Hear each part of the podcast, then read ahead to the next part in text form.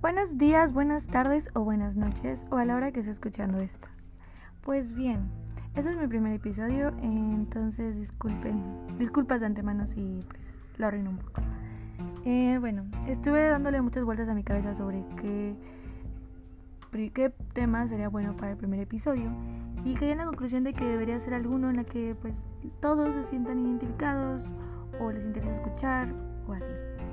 Y el que escogí fue el dolor en algún punto de nuestra vida todos lo hemos experimentado. Primero que nada quiero empezar con la definición de qué es el dolor. Y eso fue gracias a la ayuda de nuestro amigo Google.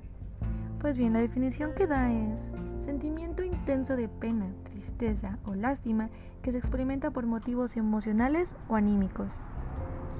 Bien, ahora que ya tenemos esta definición, sabemos que tener dolor en algún punto de nuestra vida es haber sentido alguna pena, alguna tristeza o lástima. Pues. Eh, cada vez que hemos pasado nosotros dolor eh, por cualquier cosa externa, cualquier motivo, em, ha habido personas las que nos quieren ayudar, si es que las hemos tenido, si no, pues está bien, que nos quieren dar apoyo como con frases motivacionales. Que no digo que esté mal, simplemente digo que sí está como no sé, como que es literal son cosas emocionales, eh, motivacionales, perdón, pero tú quieres decir como, pues bien, está bien, o sea, como porque las típicas son como de, en un futuro te vas a sentir bien, vas a aprender algo de esto, todo pasa por eso, por algo y así. Pero como que en el fondo tú te has de preguntar como, bueno, está bien, o sea, en el futuro me voy a sentir bien, pero ahorita en este momento, ¿qué hago? ¿Qué hago para no sentir dolor? ¿Qué hago para no llorar, ¿qué hago para no sentirme de esta manera, sabes? Y es ahí cuando muchos no saben qué hacer, porque o qué decir, porque la verdad cada persona es un mundo, entonces mm, la manera que a ti te puede servir lidiar con tu dolor a la otra persona a lo mejor no le funcione. Entonces es como algo tricky, algo muy complejo, la verdad. Pero bien, em, yo quería contarles una experiencia mía que es cuando viví mi primer corazón roto, que fue como a mis 14, 15 años. Y ustedes a lo mejor dirán, o sea, a esa edad, ¿qué vas a saber de dolor? ¿Qué vas a saber de corazón roto? Pues yo siento que sí lo viví por lo cómo me sentí. Y hasta recuerdo el dolor, así decirlo. Em, pues bien, es una historia de mi primer novio. Em, y yo. Para no ser mala onda, vamos a cambiar el nombre de este muchacho y le vamos a poner Oscar. Pues bien, Oscar era como de esos muchachos que tú ves y dices como qué ternura, qué rarito. O sea, como ese no le va a hacer daño ni una mosca. Error. pues sí era así al principio. Eh, claramente era como alguien muy tierno, em, a su manera, porque era raro. Pero te hace sentir bien en lo que cabe, era chistoso, gracioso, esas cosas. En nuestra relación iba bien, pues como una relación de un par de niños, porque eso éramos niños. Em, iba bien, iba en un transcurso bueno, hasta que de repente empezamos a sacar como nuestros monstruos adentro y literal como era una primera relación de ambos, éramos como nuestros propios conillos de indias en eso de relaciones. Entonces, también no vamos a esperar que tuviéramos la mejor relación del mundo entero. Obviamente hubo muchas fallas, demasiadas. Y por el hecho de que fuimos tóxicos, eh, lo típico de relaciones tóxicas, eh, hubo muchos celos, eh, mucho llanto, tal cual, mucho dolor, mucha tristeza. Y así fue. O sea, les puedo decir que duramos un año y todo eso del llanto, de la tristeza, de lo tóxico empezó desde los dos meses. imagínense, yo estuve ahí adentro de esa relación mala como por un año. Y mm, claramente diría me arrepiento, pues ya lo veremos más tarde porque sí, seguiré contando la historia. Pues bien, esa relación, como digo, pues era de pelear mínimo y sin mentirles tres veces por semana. Y no estoy mintiendo. Peleábamos mucho por cualquier cosa. Y la que siempre terminaba llorando era yo. Por el hecho de que él se victimizaba Y en mi cabeza entraba como de, oye, tú eres la mala, tú haces mal todo. O sea, debes hacer lo que él te diga porque pues si no, mira, se victimiza, o sea, o él se siente mal y tú al final eres la mala, ¿sabes? Así me sentía. Entonces, pues así fue como por mucho tiempo y durante ese tiempo yo me quedé con la idea y seguía con la idea de que él era la única persona que me iba a querer, la única persona que me iba a ser fiel. y por eso estaba ahí, porque por esa dependencia de sentir que era la única persona que iba a tener durante toda mi vida. Lo cual está mal, claro está, en ese momento no lo sabía. Pero bien, entonces imagínense a, una niña que tenía una dependencia horrible hacia él, sentía que era la única persona que la iba a querer.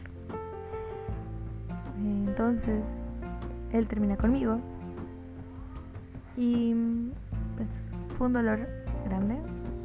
Quisiera describirlo con palabras, pero no puedo.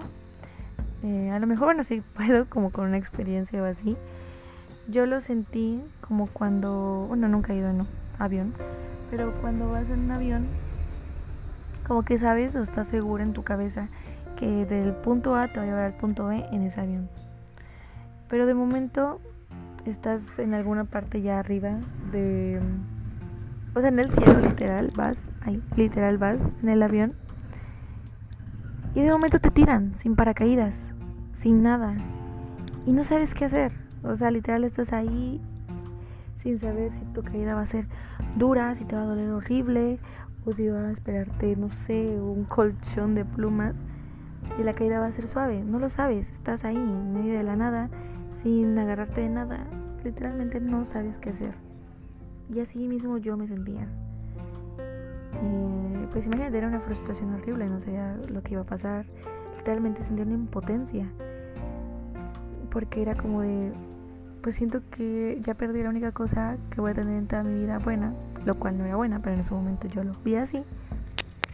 Entonces yo estaba muy frustrada, muy enojada conmigo misma, muy triste por lo que estaba pasando que no les voy a mentir, llegué a querer quitarme la vida por el hecho de que no le veía sentido a la vida. Tenía un dolor inmenso en mi pecho que yo decía, no lo quiero sentir ya, no sé qué hacer, ¿sabes? No, no sé si tirarme de un puente, no sé si llorar y llorar, no sé si dormir todo el día, no sé si salir, no sé, no sabía ni qué hacer para que eso se quitara, ¿saben? Entonces yo tuve que buscar de algún modo una manera de salir. Vi mi refugio en leer.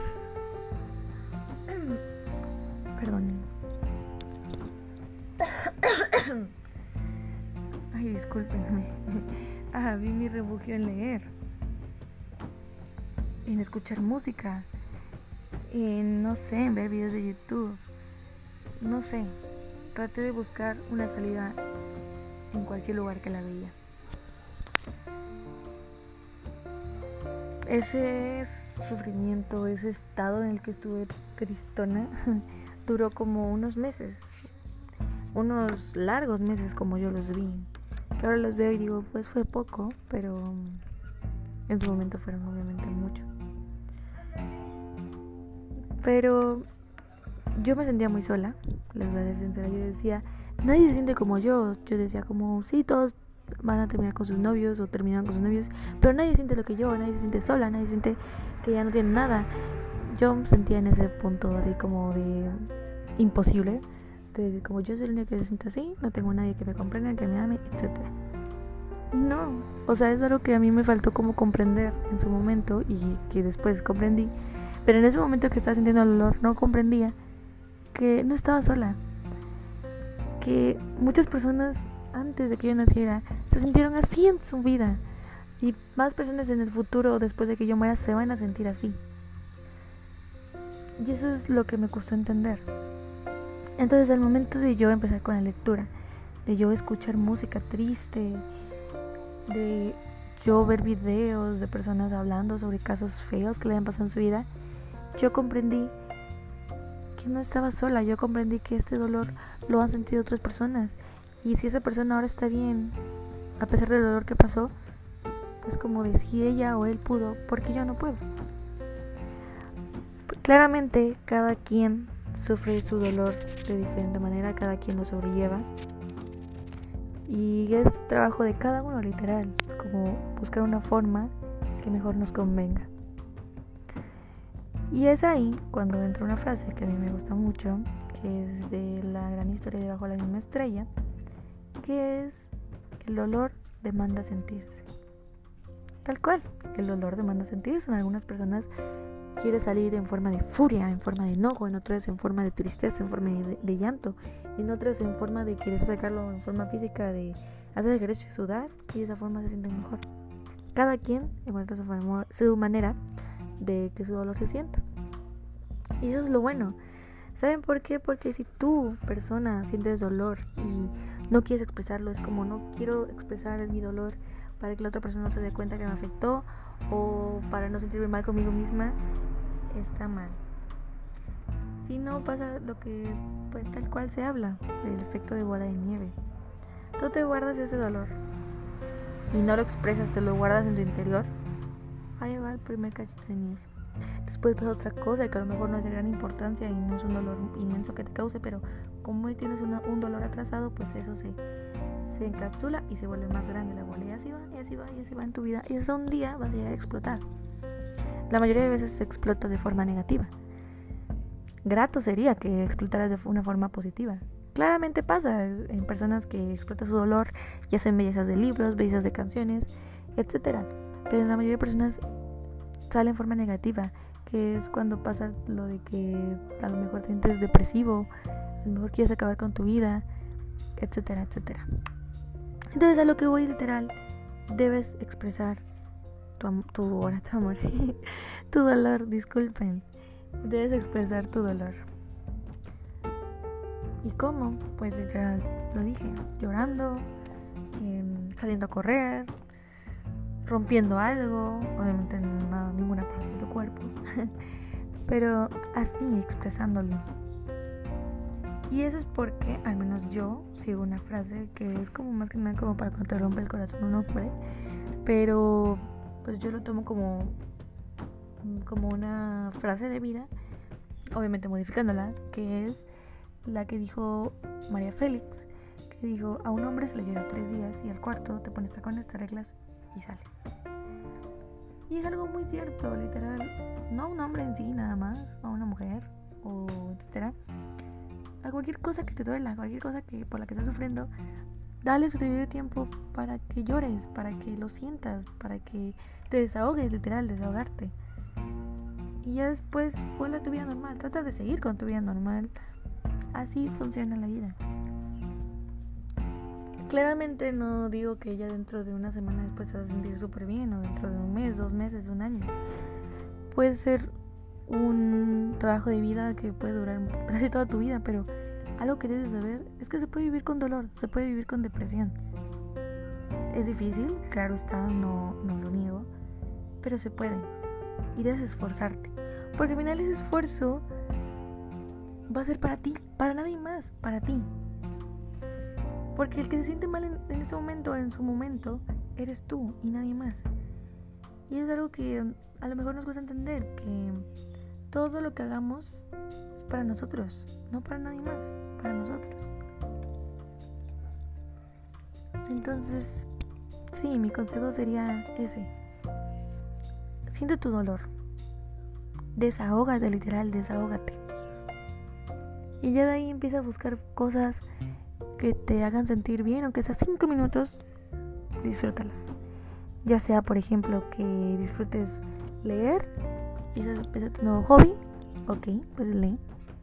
Ya sea que te guste ver videos, pues está bien, ve los videos que quieras. Si es ver series, velas. Si es escuchar música, escúchalas. Si quieres hacer podcasts, hazlos. Haz lo que te haga sentir mejor como dije, aunque sea por solo un ratito, ese ratito de felicidad no te lo va a quitar nadie, ni siquiera el dolor que estás sintiendo. Entonces sí, ese es el consejo de que sientas tu dolor. Es difícil, claramente. Pero nadie dijo que sería fácil, literal. Y como dice el refrán, no hay mal que dure 100 años. No te vas a sentir así con ese dolor toda tu vida. A lo mejor dentro de 10 años te acuerdas y digas, ay, qué triste, qué feo. O como dicen, a lo mejor dentro de mucho tiempo te acuerdas y hasta te rías. Porque dirías, ¿cómo sufrí por eso? ¿O ¿Por qué es así por eso, sabes? Pero todo pasa. Y algo que debo decirte, quiero decirte porque a mí me costó mucho entenderlo en su momento, no estás solo. ¿Ok? No estás solo. Puedes leer poemas y ver tu dolor reflejado en esas palabras escritas. O escuchar música y escuchar ese dolor que sientes en tu interior cantado por alguien más. Un libro, un podcast, puedes escuchar también a una persona, escucharlo como te sientes. Y dirías como, está bien, no estoy solo, voy a salir de esta. Y eso así va a ser, literal, vas a salir de esa. ¿Con apoyo externo? Ok, sin apoyo externo, también. Todos vamos a salir de lo malo. Tal cual lo que está pasando en esta época de la contingencia, vamos a salir de esta. Si hubo, cosas malas de enfermedades antes y salieron las personas de la humanidad, ¿por qué nosotros no vamos a poder? Claro, es difícil. Y a lo mejor no todos están viviendo esta desesperación, esta tristeza, este dolor de estar encerrados o de dejar tu vida como la habías tenido por mucho tiempo. No todos están viviendo igual. Algunos, por ejemplo, están viviendo su dolor y tratando de llevarlo de, otra, de diferente manera. Algunos están haciendo retos de ejercicio, algunos están leyendo los libros que no podían por, porque estaban muy ocupados, algunos están cocinando recetas, algunos están viendo TikToks, haciendo TikToks. Ah, es lo que voy. Cada quien está llevando su vida de diferente manera. Y si tú no estás siendo productivo y si tu manera, como dije, de sobrellevar tu dolor, de olvidarte de las cosas, es viendo series, viendo videos, estando acostado en tu cama, está bien. O sea, literal está bien. Con que tú te sientas bien con eso, está totalmente bien. Pero a lo que voy, lo que hagas debes asegurarte de que te haga sentir bien. Si no, ¿cuál es el caso de hacerlo? Si tú tienes ganancia de eso, entonces, ¿de qué sirve? Pues bien. Eso es lo que quise hablar en mi primer episodio. La verdad es algo que siento que he tenido adentro, o sea, de pensamiento mucho tiempo. Y hasta yo creo que voy a escuchar mi propio podcast, porque a mí a veces se me olvida que no estoy sola. Y eso es normal. Va a haber días en los que te despiertes así, súper feliz, con ganas de comerte el mundo y querer hacer ejercicio dos horas seguidas, querer leerte un libro entero. Pero va a haber otros en los que te despiertes sin querer levantarte de tu cama. Vas a haber días en los que quieras llorar todo el día o estar dormido todo el día. Está bien. Con que esos días no se vuelvan un mes entero, está bien. ¿Sabes? Hay que vivir el día al día. Tratando de que cada día hagas cosas que te hagan feliz. Y ese es mi consejo, literal. Siente tu dolor, exprésate, desahógate. Haz cosas que te hagan feliz. Ya sean cosas productivas o no. Yo digo que algo es productivo mientras te haga feliz. Y tengas alguna ganancia de ello, ya sea monetaria o mental. Y pues sí, eso sería todo por el día de hoy. Muchas gracias por escucharme. Eh, perdón si aburrí a alguien, pero pues es algo que quería decir.